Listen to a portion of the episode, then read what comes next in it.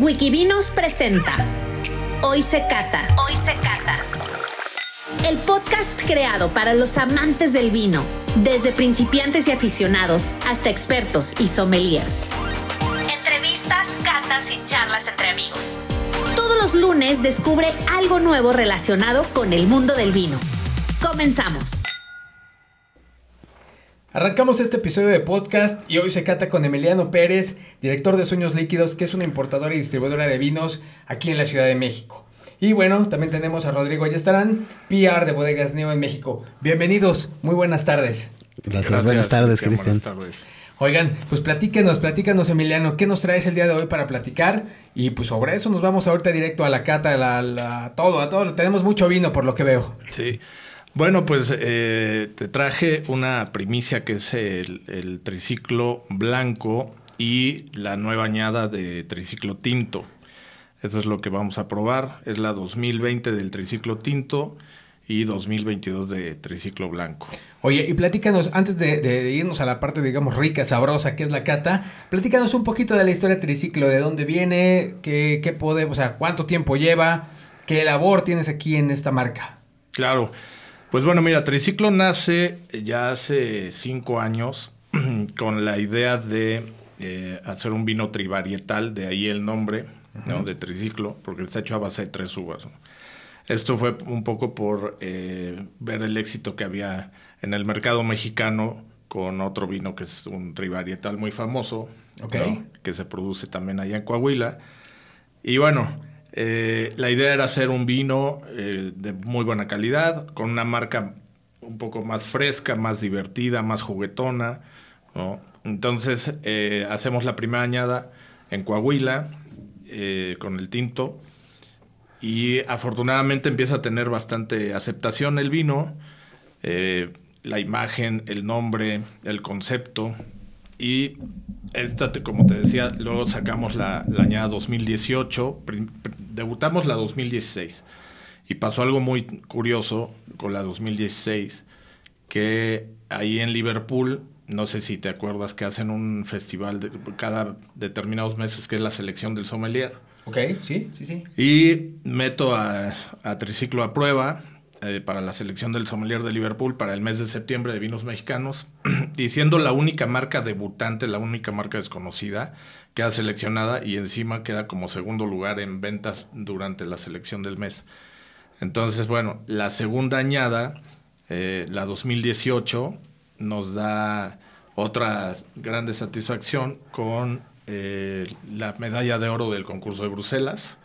Ahí es donde se empieza a volver un poco más famosa la, la marca. El posicionamiento de marca se hizo muy puntual sobre centros de consumo, restaurantes en la Ciudad de México de prestigio. Y esta ya es la 2020, ¿no? que tenemos pocos meses también de, de haberla liberado. ¿no? ¿Qué hago yo dentro de la marca? Pues yo soy el creador de la marca y en conjunto con el enólogo de la bodega vamos buscando la receta y las uvas para, para generar esto. Es una producción limitada de 5.500 botellas al año en el, en el caso del tinto y en el caso del blanco son 5.000. Y bueno, en la búsqueda de, de, esta, de ampliar la, la gama y la marca, pero con el mismo concepto de trivarietal o de tres uvas, es como hicimos este triciclo blanco que te digo que estamos presentando. Acá en el tinto, nos, o sea, lo hemos hecho siempre en Coahuila, ¿no? Uh -huh. Actualmente lo estamos haciendo en General Cepeda, eh, con los amigos de Hacienda Florida. Pero en el blanco, eh, la idea era un poco hacer un, un viaje también para buscar eh, zonas vinícolas especialistas en uvas blancas. Claro. Y San Luis Potosí realmente se está, para mi gusto y mi opinión, desmarcando mucho de la calidad en cuanto a vinos blancos se refiere mexicanos. ¿no? Entonces aquí tuvimos la fortuna de contar con la colaboración con eh, Cava Quintanilla en el Valle de Arista y en este hicimos un blend de Sauvignon Blanc, Chardonnay y un poco de Gewürztraminer, ¿no? Esa es la, la sorpresa de, de este triciclo blanco. Oye, y digo, en cada quintanilla estos varietales se dan muy bien también. Sí. O sea, ya independientemente, ya con tú los pruebas, también creo que pues sí, como dices, eligieron muy bien la, parte donde se expresan estas uvas de, manera interesante. Entonces, esto es eh, Coahuila, y esto es San Luis Potosí. Eh, exactamente. Ok, y esta mezcla siempre es la misma, es, es tempranillo Cabernet Syrah o puede cambiar. Cambió de la añada pasada y la, de la primera y la segunda cambió un poco, sobre todo la tempranillo. O sea, la Cabernet Syrah siempre ha tenido triciclo y ahora le pusimos un poco de tempranillo. Bueno, lo hicimos con tempranillo, antes tenía un poco de Malbec, ¿no? Sí cambió en ese sentido. Allá estamos hablando de un vino ya crianza, tiene 12 meses en barrica. Por eso salen 16, 18, 20. Ajá, exactamente. Y, te digo, o sea, lo más importante es obviamente reflejar la tipicidad de las diferentes zonas en las que estamos trabajando con las mejores variedades de uva representativas de esa zona. O sea, para los que saben, porque Coahuila ha tomado mucha fuerza en cuanto a vinos, sobre todo tintos, obvio. Claro o sea, lo que son la Cabernet Sauvignon y Shiraz han sido, digo, la Cabernet Sauvignon incluso otra bodega ganó hasta un premio internacional muy importante como mejor Cabernet Sauvignon del mundo. Entonces. Bueno, y, te diré también la mezcla es interesante porque ya si los pruebas eh, por separado con otras bodegas, pues también la Shiraz se me hace que también es una gran expresión en aquel, en, esos lugares, ¿no? De México. La Cabernet, por supuesto. La Tempranillo, pues digo, no la he probado, no recuerdo ahorita algún vino varietal de Tempranillo de por allá. sí, 100%. o sea, 100% no, se me viene aquí a la mente alguno, pero. Pero bueno, seguramente ayuda a la mezcla, ¿no? algo ha de tener, porque sí es como muy común. Sí, de hecho, o sea, la Tempranillo y la Cabernet, digamos que son las que le dan mucha estructura al, triciclo.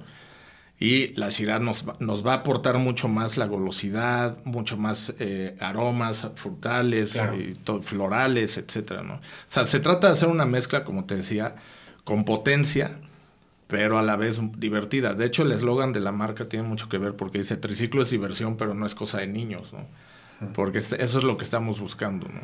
Y bueno, la imagen evidentemente eh, pues es un triciclo vintage y que de hecho aquí hay algo bien curioso que vale la pena comentar. Porque mucha gente dice, claro, es vintage porque el triciclo se ve, se ve viejillo, ¿no? Se ve como un triciclo de los años 50. Claro. Pero también vintage en el mundo del vino, sobre todo en el tema de los vinos espumosos, eh, concretamente en champán, puede ser añada, ¿no? Entonces estamos jugando ahí un poquito con lo que es la añada, con esa palabra. Pues qué padre, qué padre. Pues yo creo que ya vamos a probarlos para, para ir avanzando porque tenemos mucho que probar el día de hoy. Entonces a ver si me pasas tantito este para corabanearlo aquí rápido, sin tanto tema. Y poder empezar a sacar aquí algo. A ver, Vamos, si me va pasando ahí como que en las copas. No sale, ya nos quedó, ya nos falló en, en vivo, ¿no? Ya nos falló en vivo. Déjame ver si tiene gas, ¿no? Según yo sí tiene gas, ayer lo ocupamos. Ah, no, ¿sabes qué? Que ya la aguja se superdobló. Ya venía doblada y vea, se quedó atorada. Se quedó atorada, mira. no pasa nada. Si quieres ah, para abrirlo, digo, ya venía doblada la aguja, entonces. No ahí con el descorchador. Sí, sí, sí, a ver, hay que sacarlo. Si lo puedes descorchar ahí, quitarle la aguja para que. Mientras yo platico aquí otro poquito con. Sobre, sobre, el, sobre los vinos. Oye, entonces recuérdame quiénes son los enólogos de cada uno de los de los, ¿cómo se llaman? De, de los vinos. bueno, actualmente... Eh, o sea, de las respectivas bodegas que te apoyan. En Hacienda Florida está trabajando una chava muy joven que se llama Devani, que está trabajando bastante interesante. Eh, bueno, mucha gente sabe que en los vinos de Coahuila un enólogo asesor que casi está presente en todos los proyectos es Paco Rodríguez y es como el guía, por así decirlo, ¿no? Y el triciclo blanco lo trabajó Matías que él, venía de Decote, luego se fue a Cava Quintanilla, ahora ya pasó a, se fue a Coahuila, de hecho a Rivero González, a RG. Entonces ellos fueron los que elaboraron estos, estos vinos. Órale. Oye, y aquí, este Rodrigo se quedó ya con ganas de ver el Corabín. Ahorita que me quedé pensando, dije, no, ya estaba emocionado viendo aquí cómo el, cómo lo íbamos a usar y mira, mira ya aquí bueno, pero bueno, ya está Javier rifándose ahí con esto de las de las ¿cómo se llama? de la apertura, quitándole la aguja. Pues qué interesante la, historia. Pues bueno, vamos ahorita a probarlo, a ver qué nos puede pues ir dando, ¿no? Estos vinitos. Sí, sí, sí. Oye, ¿y ahorita en dónde los tienen, digamos, dónde los puede encontrar la gente? ¿Cuáles son esos puntos importantes donde los puedes encontrar tanto. Bueno, el, blanco es más, seguro apenas va a empezar, ¿no? Sí, el blanco tenemos un mes realmente que, que lo liberamos, ¿no? Y lo, lo estamos, los dos siempre los hemos enfocado mucho más hacia centros de consumo y tiendas online. ¿No? O sea, también los hábitos de compra a raíz de la pandemia pues, cambiaron muchísimo, ¿no? Sí, por supuesto. Y porque no es un vino de gran producción todavía, es que no podemos todavía este, aventarlo a grandes superficies, ¿no? Porque también digo, aunque suena a veces absurdo recordarle a la gente que, que escucha, pues el vino solo se puede hacer una vez al año, entonces las producciones limitadas tienen justo esa, e, esa limitante que comercialmente no puedes meterlos en una cadena. Ojalá uno quisiera hacerlo, pero a veces es complicado. Entonces, en restaurantes y tiendas online, concretamente con Alcornoque y Vid Mexicana. Son como los que estamos trabajando. Pues mira, ya lo tenemos servido, ya para la gente que nos está escuchando, pues ya eh, libramos esta eventualidad del, del corabín, pero bueno, no pasa nada, ya, ya lo tenemos en nuestra copa y pues bueno, vamos a, a ver qué, ¿Qué nos platicas, Emiliano, de este blanco? Bueno, aquí estamos hablando de, la mezcla, te decía, de Sauvignon Blanc con Chardonnay en su mayoría, ¿no? Tenemos realmente un 50% Chardonnay, un 40% de Sauvignon Blanc y un 10% de Gewürztraminer, ¿no? Lo que también aquí nos va a aportar muchísimo, que es muy curioso porque vamos a encontrar muchas notas cítricas de entrada, ¿no? Y también mucha fruta tropical. O sea, a mí me, llama mucho siempre la atención eh, cómo empieza las notas de guayaba, las notas de mango, muy Manzana, presente. mango, guayaba. Ah, ajá. Te digo, notas obviamente cítricas, algo herbal, mm, ligeramente nota como mineral por ahí también. Y entre más lo vamos agitando, va a empezar a salir mucho la Gewürztraminer, que es bien curioso. Ah, sabemos que es una uva súper aromática, ¿no? Y eso es lo que va cambiando conforme va, va aireándose y oxigenando el, el triciclo. Pero sí, es como una explosión tropical primero Oye, y tú que ya los, lo conoces más, ¿en algún momento crees que aparezca la nota de lichi, de rosas, o, realmente ya está muy hacia, o sea, o ya puede ser nada más ahí un... Floral sí se va a poner, ajá. Y, y, lichi podría ser, pero sí, sí te, no va a dominar esa nota. O sea, va a ser mucho la nota tropical, bueno, las notas tropicales, la piña empieza a salir también bastante, ¿no? O sea, también es un vino que por lo mismo va muy bien con la comida mexicana especiada, comida del mar mexicana, todo esto, ¿no? Oye, pues vamos a probarlo. Salud, salud y pues gracias por estar aquí en el podcast. No, al contrario. Vamos a probarlo, a ver qué, qué, opinan. Que se oiga el... que se escuche, que se escuche, si no, no, no, no sirve. También en boca, digo, ahorita que tú, lo, lo podrás ya comentar, además de la buena acidez que tiene, etcétera, quizás vas a notar unas notas ahí eh, medio ahumadas un poquito, porque tuvo un proceso de, de duelas en el tanque de, fermentación, ¿no? Era para darle una pequeña diferencia. No queríamos obviamente meterlo en barrica, porque queríamos un vino joven, fresco pero sí tiene un pequeño proceso ahí por si notabas algo como ahumado también, ¿no?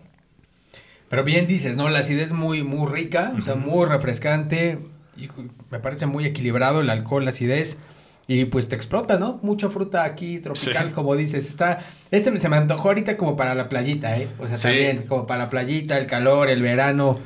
Sí, puede este ser un vino de alberca, claro, una playa, pero también gastronómico, porque o sea, tiene buena potencia, permanece en boca. Sí, sí, O sea, me dejó como con unos camaroncitos a la mantequilla y ese tipo de... de, pues Incluso un aguachile por ahí. Órale, sí, un aguachile verde. Un aguachile, un aguachile también creo que quedaría maravilloso con este vino. Y un alcohol bien, ¿no? Tampoco es no, un alcohol medio bajo, o sea, medio bajo no es tan, no sé si, no, digo, no lo siento si tan intenso en alcohol que me refresca demasiado. Sí. Pero es de los peligrosos, ¿eh? Porque es de los que te acabas una sentada de, pues, a ver, échame otro, otro. Y con estos calores, pues más, ¿no? Sí, exacto. Es de los que siempre estás viendo la copa que se está acabando. Y bueno, pues eso, era lo que se trataba. O sea, siendo fiel al concepto de la marca y, a- y al primer triciclo del tinto, pues era darle un hermano igual de alegre, igual de, ¿no? de divertido, o sea, tanto en la imagen como en lo de adentro, ¿no? Que eso es lo importante. ¿no? Igual, a- aquí sí me ayudan con, con un, un- o sea, agua para enjuagar la copa, un, y algo para echar esto, para irlo enjuagando, digo, lo que nos da, no, nos la tomamos, si no, esto va a ser fiesta, ¿no? Va a ser una podcast bacanal, ¿no? Ahí le vamos a poner a esto.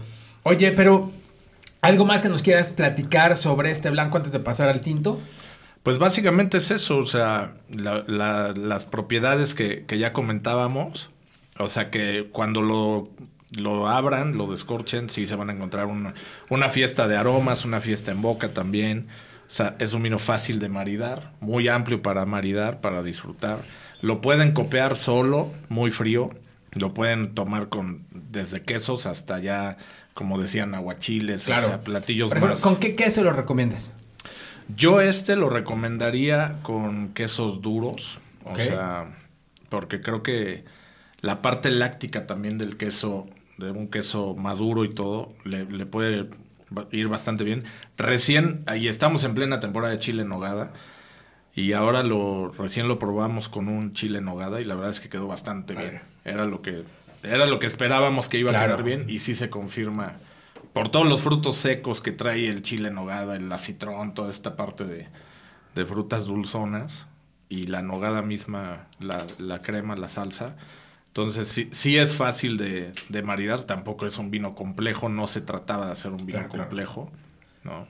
Pero creo que bien, ¿eh? Cumplidor. La verdad es que me... eh, eh, ¿Precio? ¿Qué costo tiene? Este ¿Sobre qué costo anda? está sobre 390 pesos. Hombre, súper bien. Ujú. o sea, súper accesible y creo que pues muy cumplidor, ¿eh? Sí, la verdad es que sí, sí, estamos muy contentos con la primera añada, con el resultado. Y bueno, ya después eh, se- seguiremos ampliando la, la gama de triciclo. Ya viene por ahí, ya, se- ya tenemos ese sí, otro tinto en barrica, pero Ok. ya va a ser un, un tema de más hacia un, digamos, un gran reserva. Y estamos buscando también el rosado, para tener la línea completa sin llegar a espumoso. Ok. O sea, que, que de triciclo todavía va a haber, va a haber temas. Oye, y tienes razón, ahorita conforme se ha ido oxigenando, yo empecé percibiendo mucha eh, manzana amarilla, pero como cocidona de repente, y de repente la guayaba, de repente estos frutos tropicales, pero ahorita ya empezó a, ya empezó a salir un poquito como el, el pasto, o sea, de repente, no es, no, no es tan penetrante, pero ya salió ahí un toquecito de pasto y también se asomó ahí una notita de liche. Entonces yo creo que ahí es un vino, como siempre he dicho, de estos juguetones que te, que, que es, te la pasas, no es para tomártelo tan rápido, es para darle su tiempo, estar ahí viendo qué te puede ir expresando conforme se va oxigenando. Y la verdad es que pues sí me, me, me gustó, me gustó mucho este blanquito para, pues, para arrancar la tarde, ¿no? Para empezar aquí a abrir, abrir apetito. Ah, a, mí, a mí me dio algo como de esta pera café. La de pera la pera. bosque. fuera del- Ajá. Ok, Sí, ok, y, perita, la ¿no? parte herbal, lo del pasto que mencionas. Ahí está, ¿no? Ya está. No, no, está, no es tan marcado a lo mejor como un Sauvignon de Nueva Zelanda. Sí, que dices, exacto. bueno, ahí metes la nariz y parece que vas a jugar fútbol, ¿no? Que, te- que te acaban de dar un, un foul y estás ahí oliendo el pasto. Pero sí huele, o sea, sí, sí, sí se puede percibir eso. Y, y es como la mezcla, ¿no? De estos, de estos tres varietales para que la gente que nos está escuchando, pues también si lo compra, si lo tiene, si lo adquiere, haga esta prueba. Que lo deje un ratito, obviamente, Claro. pues que, que agite un poquito su copa, lo oxigene y pueda darse esta esta oportunidad de probarlo, porque creo que aquí son los vinos fáciles con los que podemos eh, detectarlos. A lo mejor en los vinos tintos ya es más difícil empezar a detectar otro tipo de cosas, pero creo que nuestro olfato, pues del día a día está acostumbrado pues, a la manzana, a la guayaba, al pasto. Exacto, Eh, sí, pues son, frutas, con las que crecimos. Claro, claro. Aquí de repente, pues bueno, el tinto, a veces pues, tienes el casis, la violeta o cosas. Si no eres romántico, pues nunca vas a, a oler rosas. Exacto, ¿no? O sea, si no eres como, como un empedernido romántico que regala flores, pues es difícil. que- O que el regaliz. O el regaliz. Regaliz. Sí, que, claro. que mucha gente no sabe ni lo que es un Eh, regaliz. Exacto, ¿no? Tienes que traer que ahí como que pues entrenar un poquito más, ya traer un poquito más de entrenamiento para poder detectarlos. O por ejemplo, digo, yo antes de dedicarme a esto no me hacía más que un sándwich con mayonesa y atún. y pues a mí sí me costó porque eran muchos aromas, incluso los, o sea, no les ponías atención y pues ni la pimienta podía detectar, ¿no? Ya después, pues bueno, ya te fijas y empiezas a, a entrenarte. Pero con los vinos blancos creo que es muy fácil. O sea, muy Es fácil. más fácil. Eh, bueno, es, bueno, es más fácil que, que puedas avanzar muy rápido y que te sorprendas y digas, ah, caray, o sea, así es el mundo del vino, ¿no? Por eso la gente se clava y se entusiasma con este tema de los aromas. Pues, pero bueno, necesitas vinos también que te ayuden a poder lograrlo, ¿no? Claro. Y sobre todo que ya afortunadamente en México se está quitando mucho el mito de, de que el mejor, el peor tinto es un blanco y eso. Ah, y claro. se está consumiendo mucho más vino blanco, porque antes sí se le tenía como lo teníamos muy castigado al vino blanco. Y al rosado, ¿eh? También. Bueno, al rosado peor todavía. Bueno, peor, exacto. Había peor. más mitos en torno al rosado que al blanco. Que Afortunadamente ahora ya está al revés y nos estamos dando cuenta que el vino blanco también es muy complejo, no tanto en, las, en la gama aromática, porque también estamos muy relacionados en México con este tipo de frutas, no, no como en otros países que quizás no sea igual. Pero sí es importante que la gente también se dé la oportunidad de probar y catar los vinos blancos mexicanos con esa apertura, como tú bien dices, de decir, oye, la guayaba, todo el mundo lo- la Claro, conoce. la sea, conoce.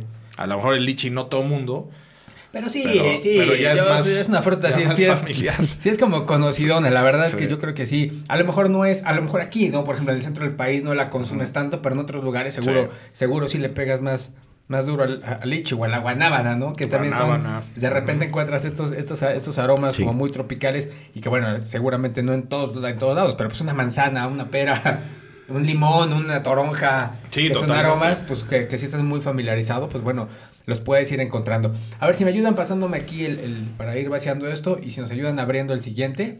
Y, y si quieres, empezamos otra vez a, a retomar los puntos importantes del siguiente, de lo que es el triciclo tinto.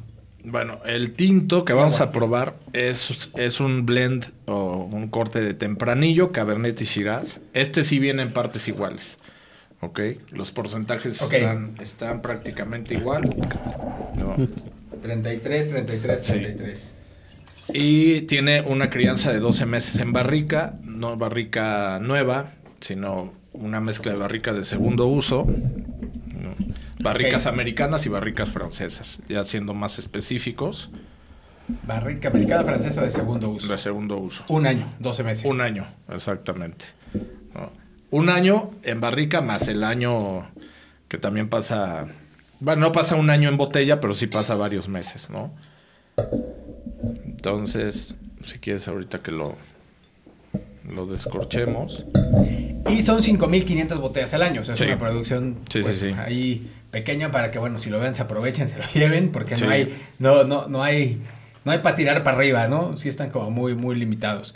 Oye, y este vino, como dices, ha ganado premios, ya ha ganado, ya tiene sus premios, ya tiene Sí. ahí algunos reconocimientos, desde el que comentabas al inicio de Liverpool y últimamente algún otro nuevo. No, pues esta, la 2020, te digo, re- también tenemos pocos meses con Claro. ella. Sí lo vamos a meter a concurso porque sabemos que tiene la calidad para, para volver a colocarse una medalla, que fue la 2018. O sea, queremos refrendar el Ok. oro de la Sí, sí. 2018 y quizás hasta superarlo.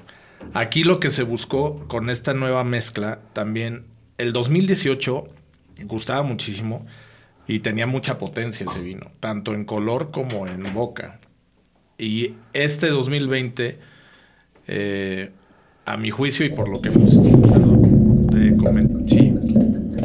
o sea, se ha, este, se ha, se ha, se ha vuelto un poco más, eh, por así decirlo, elegante, menos poderoso, ¿no?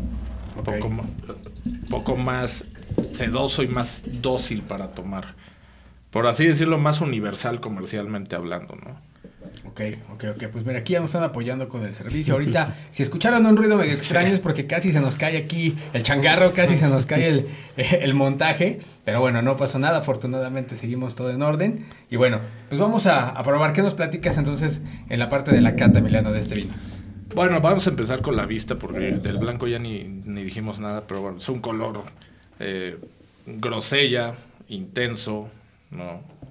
Los ribetes evidentemente están jóvenes todavía, no, no vas a encontrar notas ya violáceas, pero sí un- unas notas tejas sin llegar a Sí. ser un vino este, de, de mucho tiempo de guarda. Claro, va- están como, como atejadas, ¿no? Sí. Rubí tirándole a teja. Exacto. No es tan denso en color, pero tiene un, un color muy bonito. ¿no?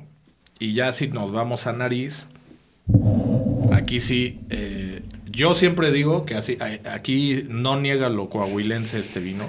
O sea, Y, en el, y, en, y en el muy buen sentido de la palabra, ¿no? O sea, los vinos de Coahuila tienen una frutalidad muy, muy rica.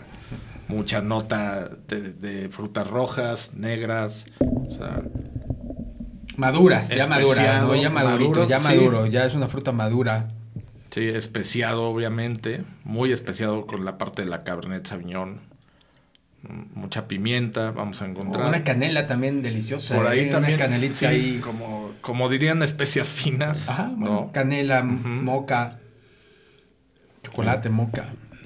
Es un vino que en nariz sí está, eh, digamos, más complejo, ¿no? Porque tiene, tiene muchas notas de especias, tiene las notas de madera, tiene las notas muy frutales, notas como higo maduro. eh, ahora sí que casis. Y la vainilla, ¿no? También. Eh, Un- sí. Un, un toque vainillado ahí. Sí, los torrefactos que también están presentes. ¿Nuez? Le- Los frutos secos igual no es, como la cascarita de nuez. Muy complejo, ¿eh? La verdad es que es muy complejo. Yo ya había probado, este- bueno, la- yo creo que yo probé la primera añada, pues hace ya un buen ratito y no, no, no había tenido la oportunidad de probarla. De verdad, sorprendido en nariz. Por ahí también un mentol, ¿eh? Sí, es muy fresco mentol, también en De nariz. repente empieza ahí el tema del mentol. Pues salud, salud, vamos a probarlo. Salud, salud, Ro. Aquí estamos. Que se escuche para que vean que Sí. aquí en este podcast Que sí, se sí estamos- sí se toma, ¿no? que aquí no, no venimos a jugar. Igual en boca muy fresco, hablabas del mentol. O sea, aquí empiezas a sentir ya eucalipto, algo, incluso notas como de, de romero, ¿no? La uva, o sea, la fruta eh, ya más eh, negra, ¿no? Más madura, mucho más madura, de hecho, ¿no? Los frutos secos que también están ahí. Y yo creo que ya está listo para tomarse. Sí, Creo que ya está. totalmente. Ahorita, desde Sí. estos es 20, en tres añitos, creo que ya está perfecto. Ya Sí, está sí, todo, creo que se siente muy integrado. Los taninos ya muy, pues, muy de aterciopelados, nada agresivos, nada. Nada aquí, como diría, hiriente, por así decirlo. Este, y pues la fruta, ¿no? La fruta, el alcohol, la acidez, todo muy integrado. Creo que en boca muy cumplidor, ¿no? Sí, la verdad es que, te digo, este se hizo como más, eh, por así decirlo, más amable a la hora de tomar, ¿no? Que es lo que estábamos también buscando. Porque sí, la potencia pues, es increíble, pero tampoco, tampoco queremos que la gente tenga que guardar el vino en su Claro. cada cinco o seis años para poderlo disfrutar en un momento así, ¿no? O sea, este salió el año pasado. Este salió el año pasado a finales. Ajá. exactamente. Exactamente. Entonces, Sí. digamos que ahorita es la añada que van a estar encontrando. Exactamente. Esta es la añada que van a estar encontrando, que es la 2020. Exacto. Y la 22 es la que viene el siguiente año. Exactamente. Ok, ok, ok. Para Esa no- es la que ahorita está en barrica. Exacto. Ajá, la que ahorita se está ahí afinando, puliendo, agarrando ahí esto. Pero la verdad es que creo que ya, como les digo, si lo ven esta añada 2020, cómprenla y tómensela. Ya no lo guarden tanto tiempo, ¿no? O sea, yo creo que ya ahorita está en su, en su mejor momento.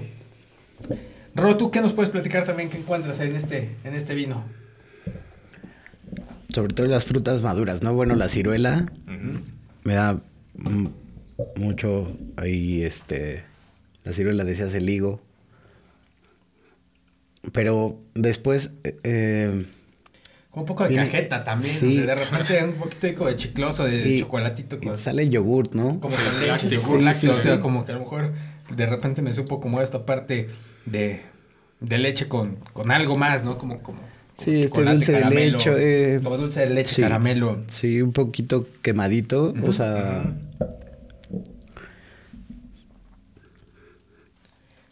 Pues muy bien, ¿eh? Muy bien, creo que gratamente sorprendido aquí con los triciclos de este, de este No, año, gracias.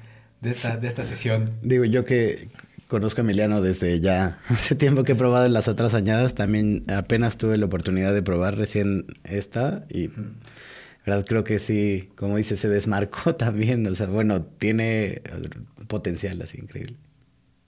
Sí, no, bueno. Oye, ¿y tienes eh, las anteriores para hacer ahí una vertical? Fíjate ¿Tienes? que ¿O no. no las tienes? No, y es el colmo que yo soy el más arrepentido de no tenerlas. De no tenerlas. Quise guardar, pero afortunadamente la demanda fue tal que no sí. pude ni siquiera quedarme. Digo, yo, yo quería guardar por lo menos una caja. Y la verdad es que no pude ni guardar una caja.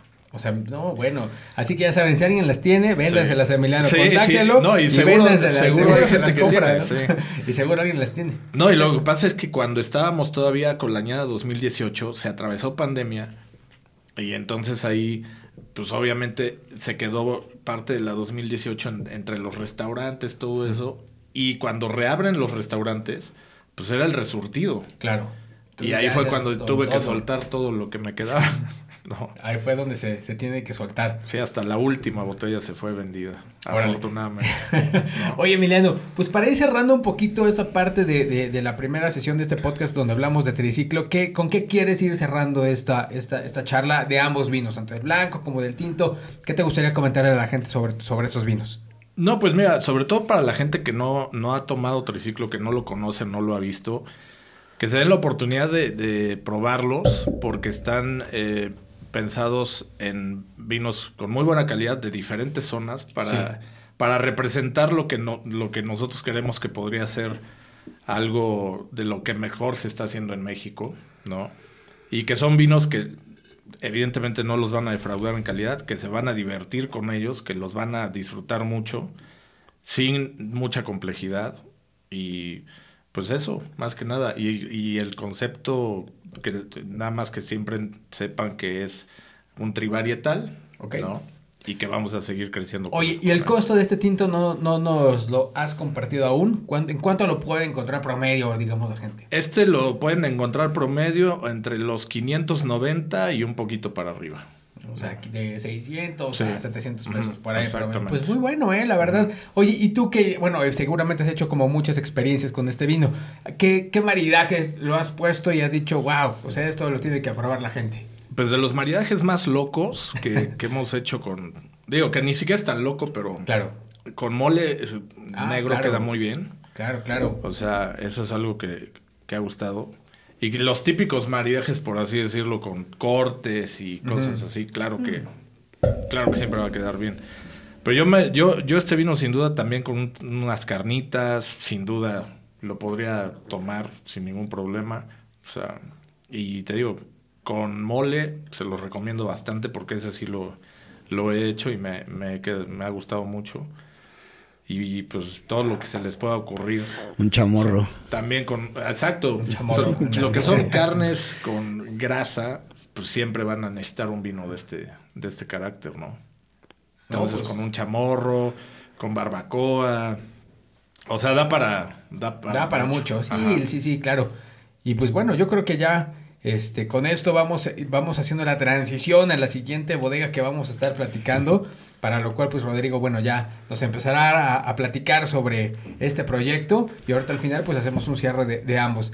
Pero quieren que esto los movamos tantito para que nos quepan aquí en la mesa los otros. Traemos tres vinos más para que vea la gente que aquí sí andamos como con todo. Aquí no escatimamos en vino.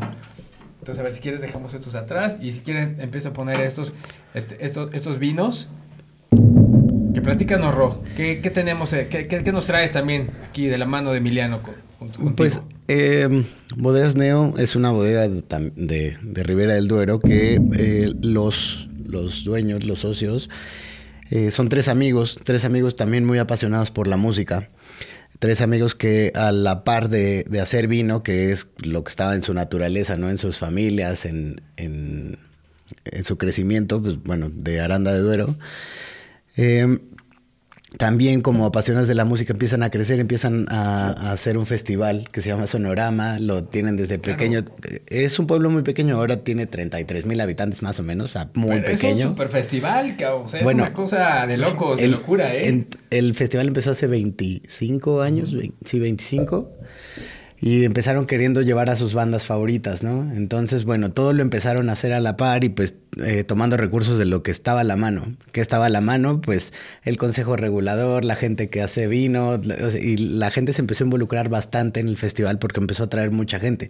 Ahora es un festival de 140 mil personas Claro. por el fin de semana en un espacio súper pequeño pero todo bajo el como bajo el cobijo del vino y de la zona, ¿no? Entonces, bueno, pues fue combinar dos pasiones, que son el vino y la música. Y pues bueno, yo, yo di con, con Aranda de Duero por casualidad, yo me dedico a la música, a la representación artística. Entonces llegué con algún artista de gira con un amigo, este, Josué, que tiene una banda eh, que se llama Kill Aniston. Llegamos de gira, nos presentan a Javier Ajenjo. Javier Ajenjo, que es el, uno de los dueños de la bodega, que es así de las personas que, más apasionadas en todos los sentidos, ¿no? Em, empezamos a hablar y nos, nos, mostró Neo. Este, nos mostró el vino Neo en una cena de Navidad con toda la gente de la bodega y todo. Y pues bueno, yo quedé cautivado, ¿no? Así de, haber probado el vino, también mi amigo. Y regresé y lo primero que, que le comenté a Emiliano, le digo, oye, mira, está este vino, pero lo mejor es que es en un entorno de gente que le gusta la música, que le gusta mucho eh, la música en vivo hacer, eh, y lograr cosas, ¿no? Hacer crecer el pueblo con, con este festival y todo. Y pues bueno, Emiliano es un gran también aficionado de la música, es súper melómano. Bastante. Entonces creo que ahí ese, ese fue un gancho y ese fue un como un crossover que, que digo, ¿no? A mí yo eh, a mí me gusta mucho el vino pero soy una persona que, pues un fanático, un entusiasta de, del vino, que está aprendiendo y todo. Y Emiliano también venía con lo de la música y hablamos de música y hablamos de vino y le digo, yo pues podemos hablar con, con Javier Ajenjo y con la gente de las bodegas Neo. Y eso fue derivando en un proyecto que, que termina en Rapsodia, ¿no? Que termina en traer, eh, bueno, principalmente Rapsodia, pero están las otras etiquetas.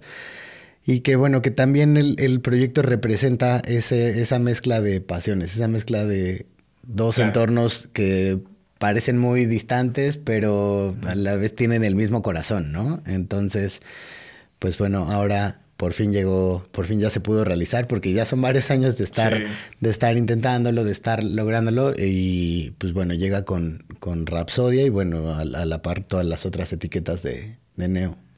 Oye, qué interesante. Y ahorita que me platicas, digo, esto de Aranda del Duero, la primera vez que yo, que yo fui, me metí, pero pues así sin saber ahí a las bodegas subterráneas, pero así de, a ver, ¿quién me abre? ¿Quién me abre? Y así de literal tocando ahí puertas. Y ya cuando nos metieron dije, no manches, ¿dónde me metí? A ver si no nos secuestran.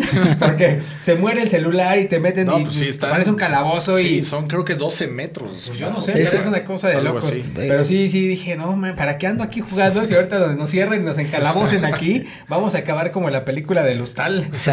por, por, querer echar vinito aquí en, en, la bodega.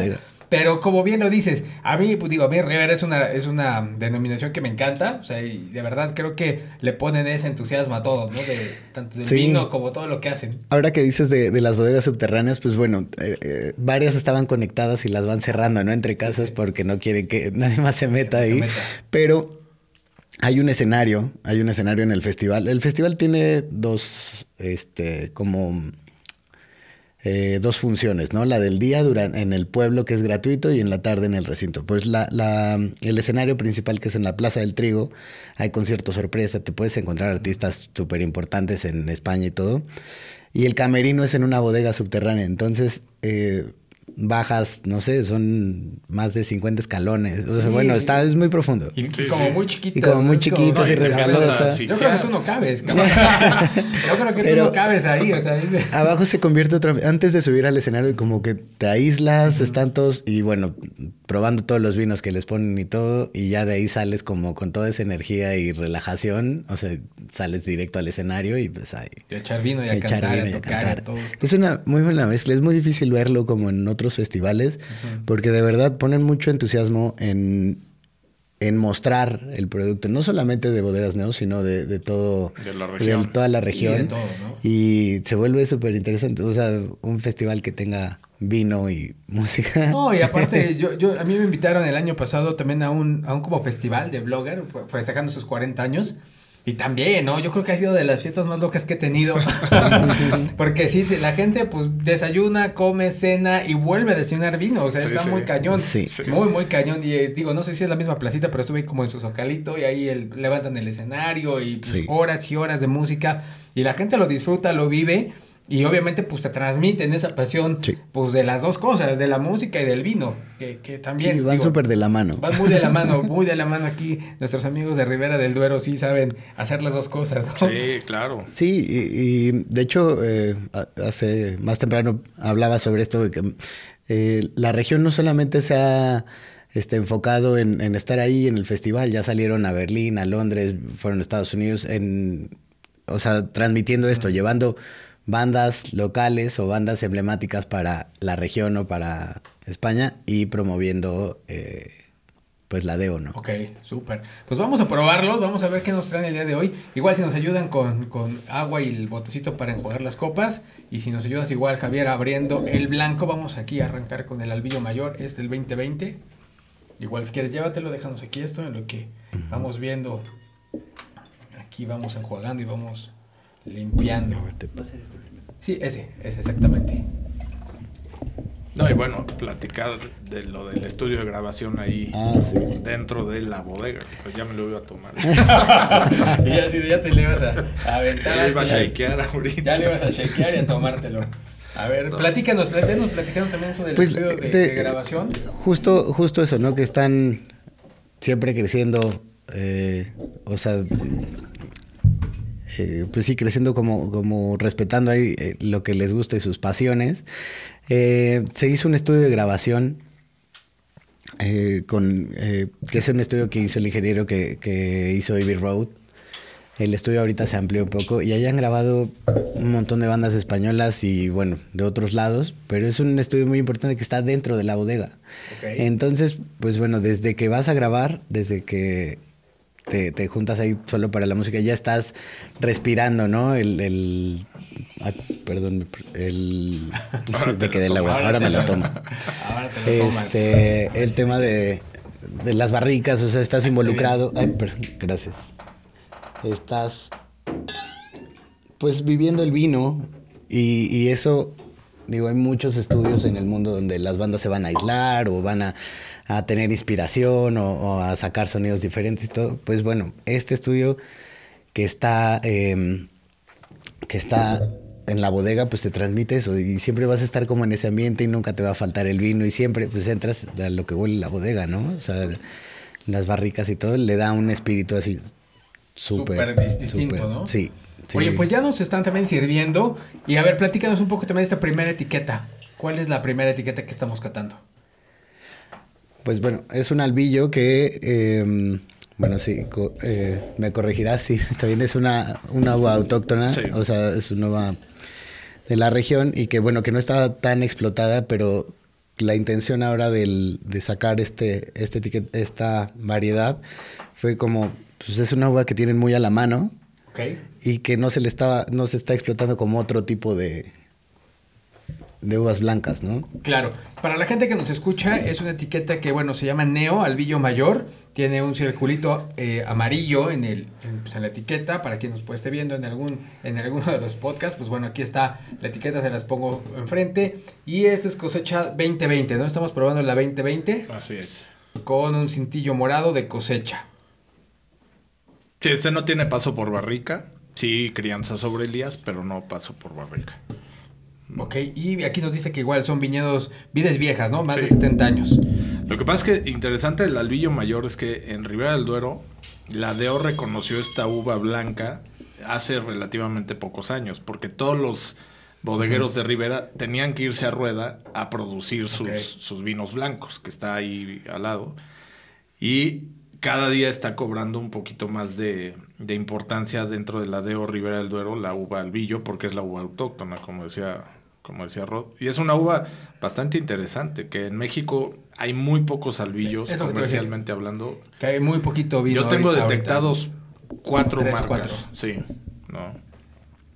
Pero está llegando apenas, la verdad Sí, es que creo sí. que se está haciendo. Sí. Y creo que al mexicano le está gustando. O sea, creo que al mercado de México le está gustando el albillo, el albillo mayor. Pues, pues vamos Ro, a catarlo a ver qué nos platicas.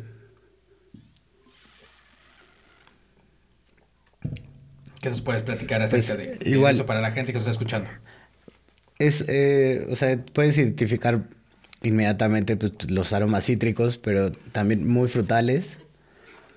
Este, también aquí hay, hay, bueno, no sé cómo decirte, el azúcar. Me huele buena azúcar, o sea, a frutas Ajá, en almíbar. como- almíbar, más bien. Yo noto Pero- mucha pera en este. En este, mucha pera. ¿Sabes qué? Ah, yo, yo, yo huelo esta cosa muy como a grafito. O sea, como muy Mineral. como mineral, entre grafito, entre caliza, entre tiza. O sea, como que siento esa, esa nota mineral muy marcada en esta, eh, en, esta, en esta expresión del, del albillo. Y obviamente, pues también, bueno, algunas, algunas frutas, ahí como las, co- las que comenta Ro. Y en boca, pues súper agradable, ¿eh? También, o sea, Sí, es muy sencillo. O sea, creo que la acidez, pues es, es, mucho menor a los que probamos antes, pero eso también te lo hace disfrutable, ¿no? Acidez media, alcohol. Ahí interesante también el alcohol. vino de media tarde. es el vino de media tarde, ¿no? También. Sí, mira, alcohol 12.5. O sea, sí. Sí. está abajo el alcohol. Sí, sí. se siente este- esta acidez abajo con el alcohol. Pero bastante agradable, ¿no? Y creo que también es... Este vino siempre he dicho es para las personas que a lo mejor eh, ya se aburrieron un poquito de lo de toda la vida. Exacto, Dices, para cambiar bueno, un pues poco vamos a el- cambiar un poquito, vamos a conocer, vamos a aprender de otra uva y ver pues cómo se expresa esta, esta uva Eh, albillo mayor. Este lo probamos con algunos. eh, pues lo probamos con un aguachile negro. Sí, que tenía Que habanero. tenía habanero. Buenísimo. Y la, sí, la- el mariaje, bueno, la combinación fue, bueno, fue muy sorpresiva, para bien. O sea, Sí, sí. como que el picante lo hizo explotar un poco más. Y sí, fue bastante agradable ese, ese maridaje. Fíjate que este a mí ahorita me quedé pensando y también como que se me antoja con el chile en nogada, ¿eh? También También, de ser, repente claro. ahorita como que, porque Sí. también, o sea, a pesar de que tiene este alcohol bajo, eh, bueno, sí, medio bajo y esa acidez, también se siente como corpulento, o sea, se siente Sí. aquí este cuerpecito que como que te deja aquí la, la, la boca, ¿cómo decirlo? Con textura, o sea, te llena, de, Sí. te llena la Ujú. textura, entonces yo creo que esto también iría muy bien con la nogada, digo, no sé, me quedé pensando si con el chile, con la fruta, pero creo que con la nogada... Digo, aquí en Puebla ya tenemos hasta pizza de nogada, entonces... aquí Sushi ya- de nogada, Sushi de nogada, aquí ya tenemos muchas cosas con sí. nogada, entonces... A lo mejor si no Helado queda... de nogada. Helado, ya lo probé, eh, también carísimo. 150 pesitos la paleta, pero... Este, pero, pero bueno, había que probarla para que nadie No, nos claro. pudiera contar. Pero por ejemplo, yo creo que por- con esa paletita quedaría también ahí, haría algo interesante. Pero bueno, sobre todo con, pues, con estos, estas variantes de la nogada, que es la nuez, que bueno, el queso, creo que también iría muy, muy bien. Digo, no sé si con el chile, pero algo con nogada seguro sí, quedaría muy, muy bien este vino blanco. Ro, ¿algo más que nos quieras platicar de este antes de pasar al siguiente? ¿no? ¿Tú, Emiliano, algo más que quieras agregar No, acerca o sea, de, de yo este, creo que- de este albillo? Como, como todos en México, la uva está llegando muy recién. sí, hay sí, que- Igual hay que darle la oportunidad de, de probarla, de conocerla.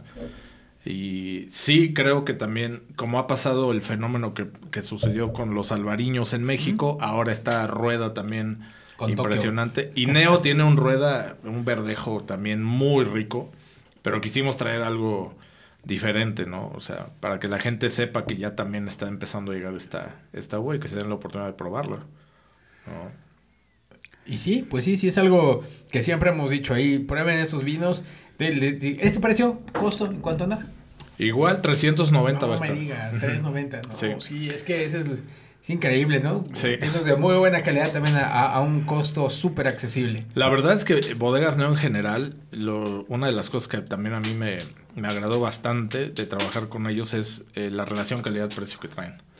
O sea, Que también es parte como del concepto ese de, de quitarle lo solemne y volverlo como en un ambiente más relajado, ¿no? El vino, que tienen vinos como Punta Esencia o, o el mismo Neo.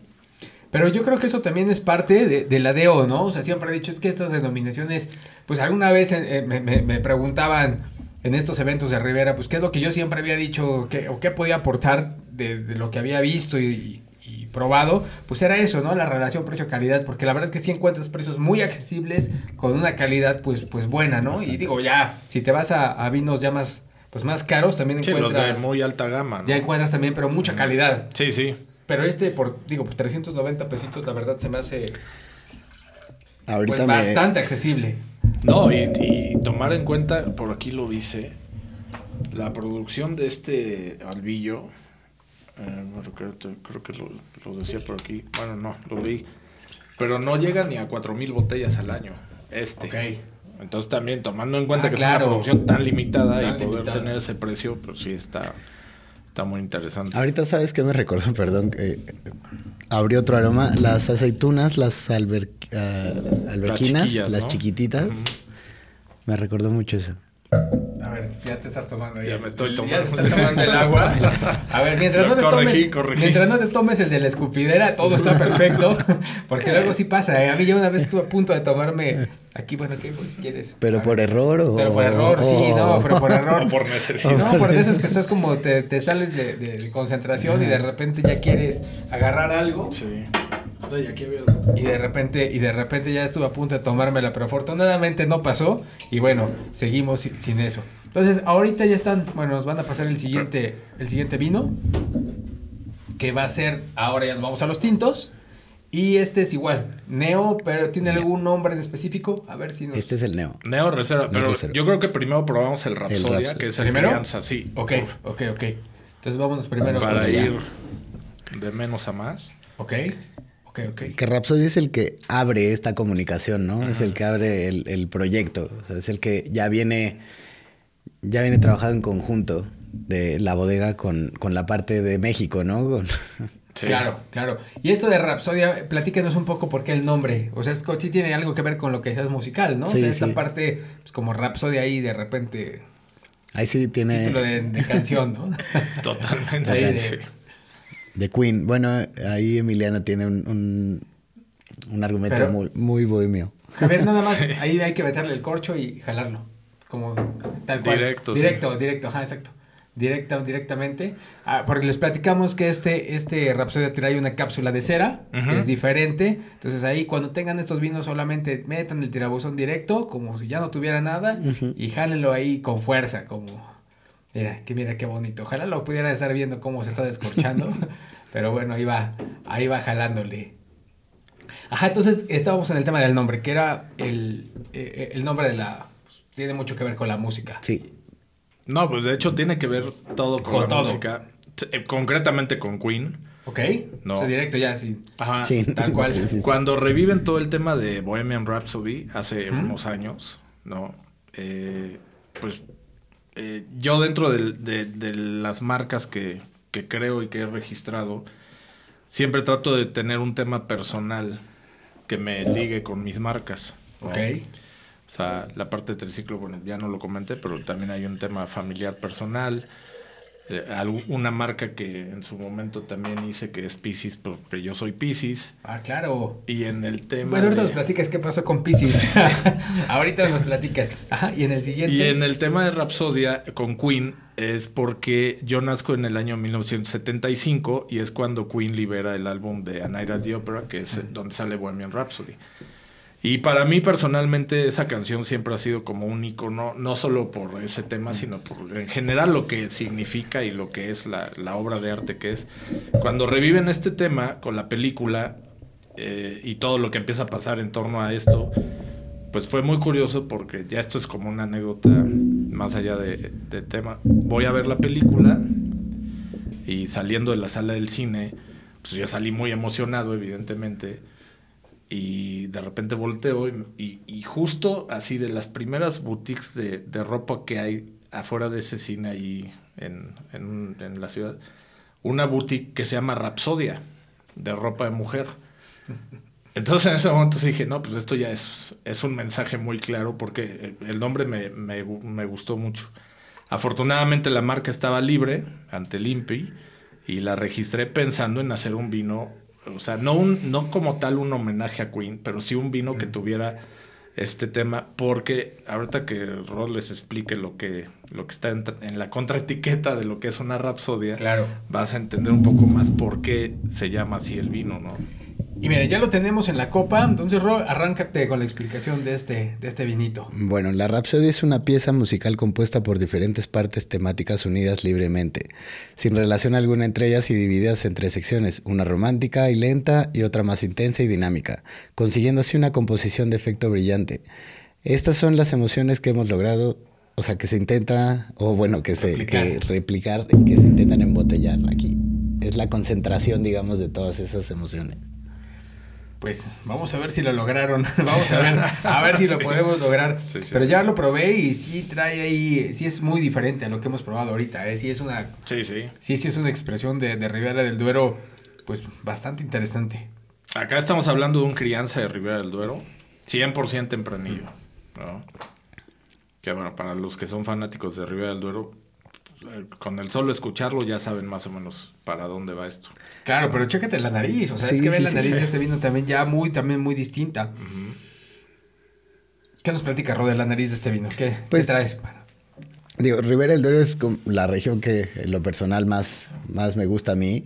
Y puedes encontrar, o sea, vas a encontrar siempre como ciertos caminos, ¿no? Y siempre todas las coincidencias de, de lo que es la región.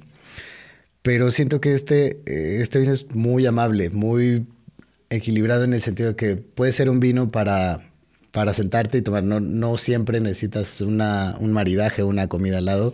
Creo que todavía te permite, te permite todavía, eh, pues nada más abrir y degustar, ¿no? Eso, eso a mí me da este vino que, que lo hace de cierta manera, pues como lo decía, amable. No sé, o sea, Es que pasa por la parte romántica y luego Exacto, más intensa. Sí, la parte sí. más intensa. Pero fíjate que este vino lo siento, eh, siempre que, que hablamos de Ribera del Duero hablamos de intensidad. Como te decía, esto creo que la misma gente de ahí te dice, bueno, nuestros vinos son intensos, cabrón. O sea, vas a probar intensidad. Y cuando llegas al crianza, a mí es como que la categoría que más disfruto, porque es, digo, ya el reserva, el gran reserva, ya también depende mucho de tu estilo, si te gusta ya más ese, ese cambio de notas que vas a encontrar, otras cosas. Pero yo creo que aquí es donde encontramos la intensidad en este equilibrio. Entre que- fruta y entre madera. fruta y madera, Sí, claro. exacto. Que todavía tienes un buen de fruta y tienes también un Sí. madrazo de madera, Sí, ¿no? sí, sí. Pero equilibrados, ¿no? Que, que creo que está muy bien lograda en esta crianza. Y, y la gente que nos está escuchando igual, cuando lo pueda probar, va a encontrar toda la fruta, co- como decía Emiliano, y todas estas notas especiadas de vainilla. La vainilla aquí se me hace maravillosa, cómo, se, cómo la puedes ir detectando, ¿no? Las especias, el clavo, un poquito ahí también de pimienta, que, que- que- Y seguramente conforme le vamos dando aire va a seguir cambiando, ¿no? Seguramente también vamos a poder ir encontrando todas estas, eh, estos cambios eh, en las notas aromáticas. Y en boca, híjole, potente, ¿no? Sí. O sea, ya lo pruebas y dices, ay, cabrón. o sea, No, este sí ya te pide comida. Ya tráiganse Sí. aquí un Sí. barbecue, tráiganse aquí unas costillitas, algo, porque sí se siente, o sea, sí, sí, sí, dices, necesitamos ya pedirnos aquí los taquitos, por lo menos. por lo menos Sí. un jamoncito. Exacto, ya por lo menos un jamoncito. Y ya si nos queremos ver muy, muy, muy de ese estilo, un lechazo, ¿no? Claro. Un, Un le- lecha- lechazo, ¿no? Que, que ya sería como lo que de repente se me antojó. Yo tengo una tradición y cada que tengo la oportunidad de ir a Aranda, ¿Sí? ah, Lechazo. sí, lechazo, una botella de vino completita, No, lechazo, Ah, lechuga y pasar ¿no? así. eso ya. eso ya. Es una bella- Oye, es una fiesta, Que cabrón. lo o hace cada semana. Que- que- no, no, por lo menos podría ser una vez al año. No, sí, sí. No, y te digo, cuando yo conocí el lechazo también decía, ah, no man, ¿por qué le, con un plato le cortan, no? La cabeza. y ahí en la primera que pude, ay, oigan, ¿por qué se la cortan? Y bueno, ya me explicaron ahí que era para la suavidad, ¿no? Del, de- de- de- del animal, ¿no? Para que vean que pues, está tan suave que pues, Que hasta hasta con un cabeza. plato se lo puedes, se le puedes quitar la cabeza con un plato. Pero bueno, bastante interesante este. ¿Algo más, este rock que nos quieras platicar? Digo, me da cosa tirarlo, pero... pues, No, pues. Está muy bueno, este sí como que dices, a ver, pásenme un vaso de Oxxo, uno, pásenme un vasito para guardarlo. Porque digo, la verdad es que ya después de tantos vinos, porque digo, la gente que nos está viendo, pues bueno, ve que desde aquí sí le estamos tomando, ¿no? Pero quien está escuchando el podcast, estamos cambiando entre, entre, o sea, entre vino y vino, pues bueno, vamos desechando el siguiente. Entonces, no sé, ¿algo más? ¿Algo más que quieran agregar de Rapsodia? En Rapsodia. ¿Costo? ¿Costo de este? A ver, ahí sobre, sorpréndanos, ¿no? No me vayan a decir que 400 pesos, porque ahorita pido una caja, cabrón. No, ojalá. No, este eh, está en 750 pesos. Crianza Ribera del Duero. Pero es que sí se siente, cabrón. O sea, sí se siente esta diferencia también en la, en la calidad, ¿no? Sí, Del- es para un momento especial. Sí, ya es como para decir, bueno, ya lo voy a, voy a echármelo con una comida también, a lo mejor que valga la Sí. pena, ¿no? Como decir, bueno, sí traigo aquí algo, algo sabroso, me la quiero pasar bien y nos vamos con esta. No, y, y nada más, eh, sí resaltar, porque es algo que creo que es bastante eh, loable en el sentido de que es una colaboración directamente entre mexicanos y gente de, de Ribera del Duero, de Aranda del Duero concretamente, trabajando juntos en un proyecto y para un proyecto, ¿no? A ver, eso ya no me quedó muy claro.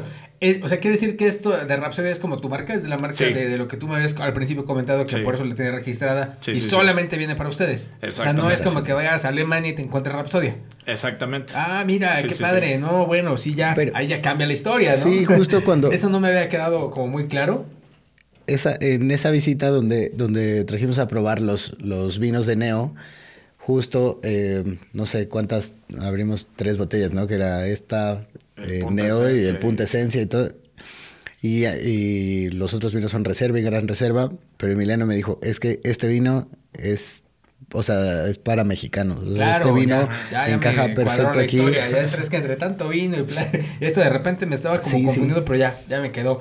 No, pero bueno, ya saben, o sea, si quieren hacer un vino con Emiliano, pues busquen ahí en su CV sus historias de vida y seguramente vamos a agarrar aquí un nombre para hacer más vinos con, Sí, con no. Emiliano. No, y de hecho la idea sí es un poco también eh, pues, que sea la primera etiqueta en conjunto que estamos armando con Claro. Neo para que después vengan otras, ¿no? Ok, sea, ok. ¿Igual de Rivera? Sí, O sea, totalmente. de- de- Sí. ¿Neo solamente tiene Rivera o Sí. como dices, tiene algún No. de repente que tienen, ya sabes? O sea, hacen vino en rueda, el verdejo, pero su bodega y todo está ahí en Aranda del Duero, ¿no? Y sí, y esta marca Rapsodia, te digo, o sea, yo la, la tengo registrada en México, pero es un proyecto que hicimos en, conjunto colaboración. con ellos, ¿no? Que no, que no pasa muy frecuentemente, ¿no? Ok, que pues con el, pues vamos con el siguiente. así. Exactamente, vamos con el siguiente. A ver, de aquí necesitas echar agua. Sí, poquito. Te echo aquí tú. No, yo sí ya directo. Tú ya, Ya, ya, sí. no, tú ya no le estás tirando Un aquí. poquito. Ahí. A ver, aquí está. ¿No quieres enjuagarla? Ah, está- Está bien, está bien. Pues ya viene el No, reserva. ya viene, ya, Ya viene viene el el reserva, reserva. ya viene el siguiente. A ver, pásamelo por ahí, este, Javier. Oye, pues qué, qué buen martes aquí echando la, echando aquí la, la catita, cinco vinitos en esta mañana. La verdad es que, para que vean que nos la pasamos bien mal en esta oficina, en este podcast. Oye, pero es que yo también, ayer grabé otro podcast y ayer fueron otros dos vinitos. Yo, mi pretexto es el podcast, días. ¿no? No, pero- A mí, eh, vénganse al podcast y yo feliz de la vida, ¿no? Echando vinitos con todos ustedes. A ver, ahorita que nos platiquen ya sobre este, sobre el, el reserva, entonces. Exacto. Pero fíjense, este, este Neo Reserva acabo de ver algo bien interesante, que la contraetiqueta viene de cosecha. Entonces, eso, Ah, eso también ahorita nos platican, que, que está interesante también ese dato.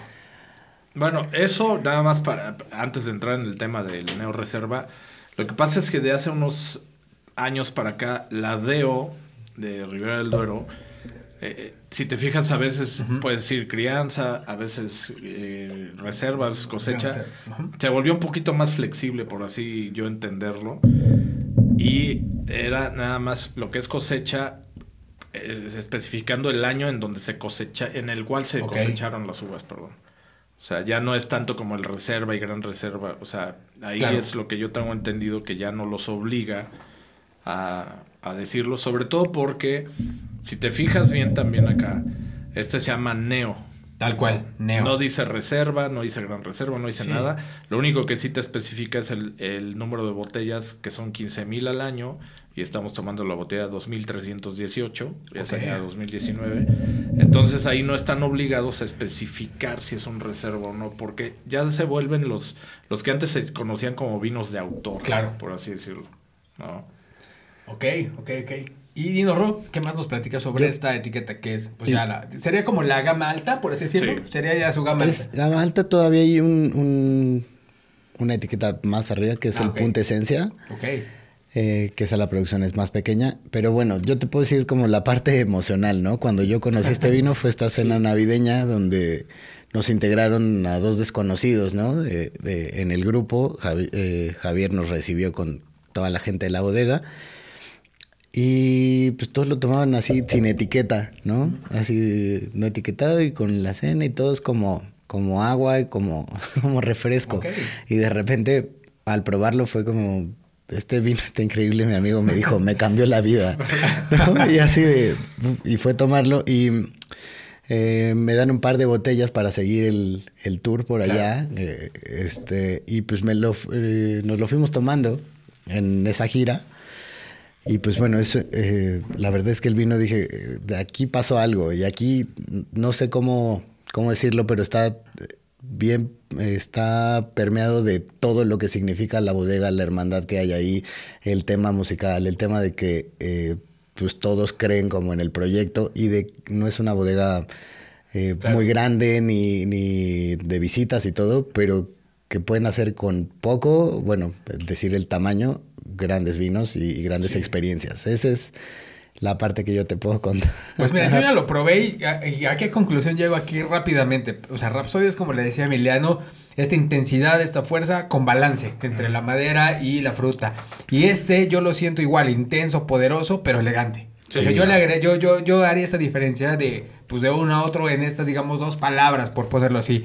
Equilibrio y el otro es la elegancia, ¿no? Pero ambos son, eh, digo, este está todavía más fuerte, cabrón. Sí, este, sí, todavía, sí. este todavía se siente así, No, este mucho más cordero. intenso. Este ya te pide también aquí y llevártela ahí con, con más comida, ¿no? Es con la cena, sí. Muy sí, gastronómico, pero creo que pero creo que bien vale esta, esta palabra, ¿no? De la elegancia, de pues estos matices que puedes ir encontrando en la Tempranillo, en Ribera del Duero, que digo, a mí me, me encantan. Digo, yo también soy muy, muy fan de estos vinos. Ese es como el estilo que disfruto. Y bueno, pues se, se les agradece totalmente que nos traigan estos vinos para compartir, para que la audiencia los pueda ir conociendo y los pueda sobre todo ir probando, ¿no? Que, Claro. que, que se atrevan. Oye, Emiliano, a ver, ahora sí, asústanos con el costo de este. ¿En cuánto anda este, este Neo? Porque ya lo fuimos subiendo. No, y, y ahorita dijiste- por lo que probé, sí, sí, sí siento que me voy a asustar. La elegancia- la elegancia elegancia cuesta, cuesta. claro, por supuesto, como toda la vida. Fíjate que un ejercicio que hicimos, entendiendo que, que Neo es la primera vez que llega a México y que somos socios al final con el tema Rapsodia, pero Sí, también sí, con todo claro, lo de Neo. Todo lo demás. Y entendiendo que también, habiendo tanta competencia, eh, y siendo que claro. tú, tú, tú lo sabes mejor que nadie, tu audiencia, que Ribera del Duero ya considera a México como el destino número uno de ventas en el mundo. Número dos, número dos. Según yo es número dos. Pues según yo era ya número uno. a lo mejor, a lo mejor en estos sí. meses Sí, ya sí, cambió. creció, a lo mejor en estos mucho. meses sí, porque yo estaba en el número 4 y luego el número 2 y O bueno, sea- quizá ahorita son el número 1, pero sí, estamos en... en- Para marzo, primera. para marzo era el, Quizá. el 1. Sí, eh, Cuando- Quizá, sí, ¿eh? sí Quizá llegó. Y bueno, el chiste es que la DO en México está muy posicionada. Sí, sí. Hay muchas, Muchas etiquetas, etiquetas. muy buenas todas, evidentemente. Sí. Entonces lo que quisimos hacer fue, evidentemente, llegar a un precio lo más amigable posible dentro de todos los costos que evidentemente se generan en la producción del vino. Y este es un vino que lo van a encontrar en 950 pesos. No, bueno, pues que siendo bien. un reserva no, de claro. del Duero está a un super precio, porque todos los demás están arriba de los mil pesos. Claro, claro, claro. Y, y creo que lo vale, ¿no? Ya al contrario, ya muy buena relación precio-calidad ya cuando lo pones en este contexto. Pero este, o sea, véanlo, pruébenlo, o se van a ver lo que les hablamos, ¿no? Intensidad elegancia. Por este costo se me hace bastante accesible, ¿no? Por decirlo así. Sí, sí, ¿Qué, sí. qué- qué pasa? Que muchas veces no vemos todo lo que hay detrás, ¿no? Para Claro. que este vino... Este vino, ¿cuánto tiempo, digamos, pasa en... en o sea, en este en pasa, barrica? este está... Este es 19, entonces llegó que el año pasado aquí. No, nos acaba de llegar porque todo este proyecto, como decía Ro Claro. al principio, se tuvo que poner en pausa por la pandemia. Ah, claro, sí, sí. Entonces realmente lo recibimos, eh, te trajimos puras primicias, o sea, porque No, esto bueno, llegó bueno. hace dos meses a, México. a México. Ajá. Pero igual lo liberaron, ¿es 2019, 20, 22, 23? O sea, ¿qué pasó? Este pasa 16 meses en barrica. Ok, ¿y en botella? Otro Otro- tanto, otro por lo menos otros 12. Pero también, o sea, estuvo, este estuvo un poquito más. Y aún así, Claro. obviamente, ahorita que lo estamos probando, como dice, la potencia, todo Mm. esto que sentimos, este vino todavía en botella Te aguanta. Te va a aguantar sí, bastante, Sí, sin broncas. bastante. Yo creo que este vino ya está, ya está muy tomable, o sea, ya está como que en su mejor momento. Pero creo que si le damos un añito más, Sí, te vas duda. a llevar una gran Sí, sí, sorpresa. sí. Digo, eso no quiere decir que, que- que los guarden. Yo siempre soy enemigo de Sí. guardar vinos. Sí, sí. Pero si por alguna razón dices, bueno, pues el otro año quiero probarlo y quiero ver algo, pues ya en su punto, pues bueno, se lo pueden ahí O guardar con un aireador o, o Ah, trasvasarlo y... Haces el ejercicio, te compras el doble de lo que te ibas a comprar y unos los abres ahorita y otros dices Ah, en un para, año. Para que pruebes, ¿no? Para que vayas Sí. probando las diferencias. Oigan, pues muy bien. Nos digo, la verdad es que gracias por esta gran cata que tuvimos que, que de- de tanto México como España con las con Triciclo y Neo. Pero bueno, ¿con qué quieren ir cerrando este episodio? ¿Qué, qué es lo...? En ambos casos, ¿eh? Emiliano, que nos platiquen tanto de Triciclo, que, ¿con qué cierras de, de- de- de Triciclo y con qué cierras de, de Neo? Adelante. Aquí tú vienes más encaminado, que venimos aquí encaminados con, Ribera del. Duero. Eh, pues nada, que, que, mm, digo, a mí me da mucho orgullo que este proyecto esté, o sea, que ya sea una realidad en México. Yo creo que, que es una propuesta y es una oferta bastante, como te diré, como actual para poder acercar los vinos eh, de Ribera a, la gente que no está acostumbrada a tomar los vinos de Ribera. Y a la gente que sí está acostumbrada se va a encontrar una gran sorpresa. Una gran sorpresa. Sí, sí, sí. Sobre todo lo que decíamos, precio-calidad. Y que bueno, que todo esto viene también este muy empalmado con lo de la música, ¿no? Que, que sí es un factor importante y es un factor que vamos a tomar mucho en cuenta porque no solamente se va a quedar en los vinos. Vamos a tener alguna representación del festival en México y la idea es que se siga, eh, pues se siga comunicando esta parte, ¿no? Donde tenemos esa relación música-vino. No, pues increíble. ¿Y, y tú, Emiliano, qué nos platicas de Triciclo? ¿Con qué cerramos esta parte? Pues mira, eh, más que de triciclo, que ya creo que hablé mucho y todo. Así de que ya no, queda mejor. Sobre todo, eh, eh, nada más cerrar con que los proyectos personales, pues, o sea, pues es algo que me apasiona mucho y que están hechos con mucho amor, con mucha dedicación, con mucho trabajo de por medio y que espero que la gente lo siga recibiendo como anteriormente triciclo y como, como esperamos y como estamos seguros que todo Rapsodia y Neo Claro. Va, a funcionar. Oye, y para cerrar, ¿dónde los encuentran? ¿Dónde pueden encontrar tanto a ustedes de manera, digamos, eh, si alguien los quiere seguir, o, a sus tiendas, o a sus vinos? Si nos dan sus datos de contacto, estaría increíble para que la gente pues, que quiera acercarse y probarlos, o, alguna duda, pues que lo puedan revisar con ustedes. Pues mira, hay tres redes locales que creo que incluso por ahí podemos tomar pedidos. La de Triciclo es Triciclo Vino.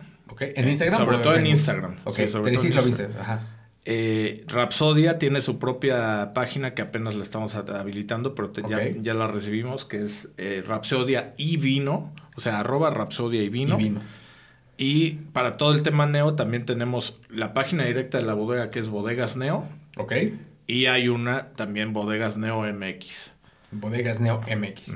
Y sus redes personales, digo, por si alguien los quiere también contactar por cualquier cosa. digo, porque nunca falta, ¿eh? Nunca falta, oye, pues que alguien quiera colaborar o que alguien quiera acercarse por la razón que sea. Si alguien nos, si nos da sus redes, pues de, Instagram, pues sería increíble.